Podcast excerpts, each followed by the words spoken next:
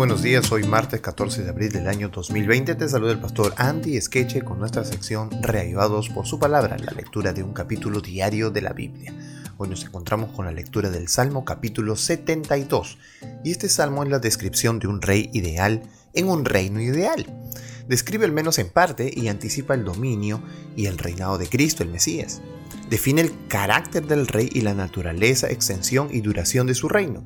Quizá David escribió este hermoso poema descriptivo, el último del segundo libro de Salmos, para su hijo Salomón, cuando fue coronado, como un incentivo para que fuera un rey consagrado. Es casi una transcripción del espíritu de las últimas palabras de David registradas en 2 Samuel capítulo 23 del verso 1 al 5.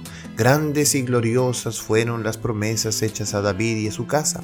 Eran promesas que señalaban hacia el futuro, hacia las edades eternas, y encontraron la plenitud de su cumplimiento en Cristo, dice Patriarcas y Profetas 818. Cristo muchas veces cantó partes de este salmo, así que vamos a darle lectura para conocerlo. Dice así, verso 1. Oh Dios, da tus juicios al rey y tu justicia al Hijo del Rey. Él juzgará a tu pueblo con justicia y a tus afligidos con juicio. Los montes llevarán paz al pueblo y los collados justicia. Juzgará a los afligidos del pueblo, salvará a los hijos del menesteroso y aplastará al opresor. Te temerán mientras duren el sol y la luna de generación en generación descenderá como la lluvia sobre la hierba cortada, como el rocío que destila sobre la tierra. Florecerá en sus días justicia y muchedumbre de paz hasta que no haya luna. Dominará de mar a mar y desde el río hasta los confines de la tierra. Ante él se postrarán los moradores del desierto, y sus enemigos lamerán el polvo. Los reyes de Tarsis y de las costas traerán presentes, los reyes de Sabá y de Seba ofrecerán dones. Todos los reyes se postrarán delante de él, todas las naciones le servirán.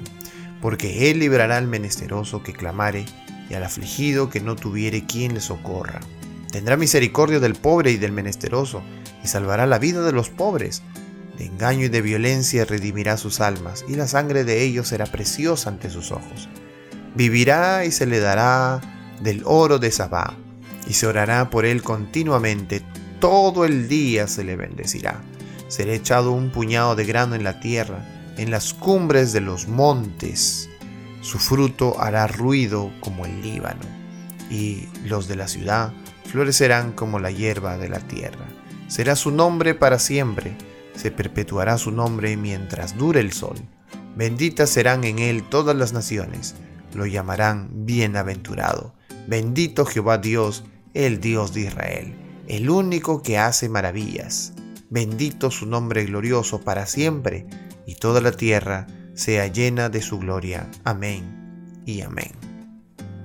Bueno, aquí terminan las oraciones de David, hijo de Isaí, y se cierra el segundo libro. Hemos cerrado aquí el segundo libro de los Salmos, porque ustedes deben saber que está dividido en cinco.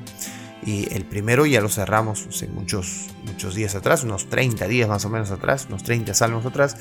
Eh, y ahora cerramos el segundo libro de los salmos, que comprendía todos estos salmos hasta el capítulo 72, y donde se da la honra y la gloria al rey, ¿verdad? Eh, obviamente es una visión de lo que sería el Mesías y que reinaría por la eternidad y que podría salvar a todos los que pertenecieran a su reinado. Bueno, ha sido un salmo interesante y ha sido hasta aquí una gran aventura haber leído eh, todos estos salmos. Vamos a continuar leyendo y meditando en cada uno de ellos y nos los vemos el día de mañana para hablar acerca del primer salmos del tercer libro. Así que hoy tenemos que meditar en la grandeza de Dios y recordar que Dios será rey por siempre y para siempre. Que Dios te bendiga en esta mañana y seas reavivado por su palabra.